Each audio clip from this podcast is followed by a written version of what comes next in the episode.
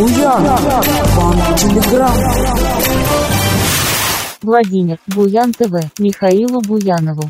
По социальным сетям гуляет видеоролик о массовой драке в Камешково, которую учинили торговцы с Кавказа. Неужели и до нас докатились разборки на межнациональной почве?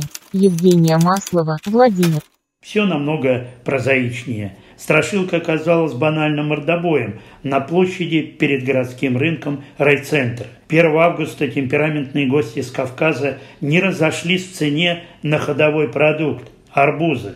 Одни торговцы отпускали полосатых по 25 рублей за кг, а другие предложили астраханские дары на червонец дешевле – по 15 рубчиков – и конкуренты поспорили друг с другом. Словесная перепалка переросла в мордобой, в котором сошлись более десяти человек. Раздухарились не на шутку. В ход пошли подручные средства – ножи, топоры, молотки, дубинки. Зрелище для Камешкова редкое. Скопившийся люд с интересом наблюдал за яростной дракой – Лишь прибывший на место усиленный наряд местной полиции из райотдела МВД остудил пыл гостей с юга. В арбузном побоище пострадали два драчуна, которым оперативно оказали медицинскую помощь.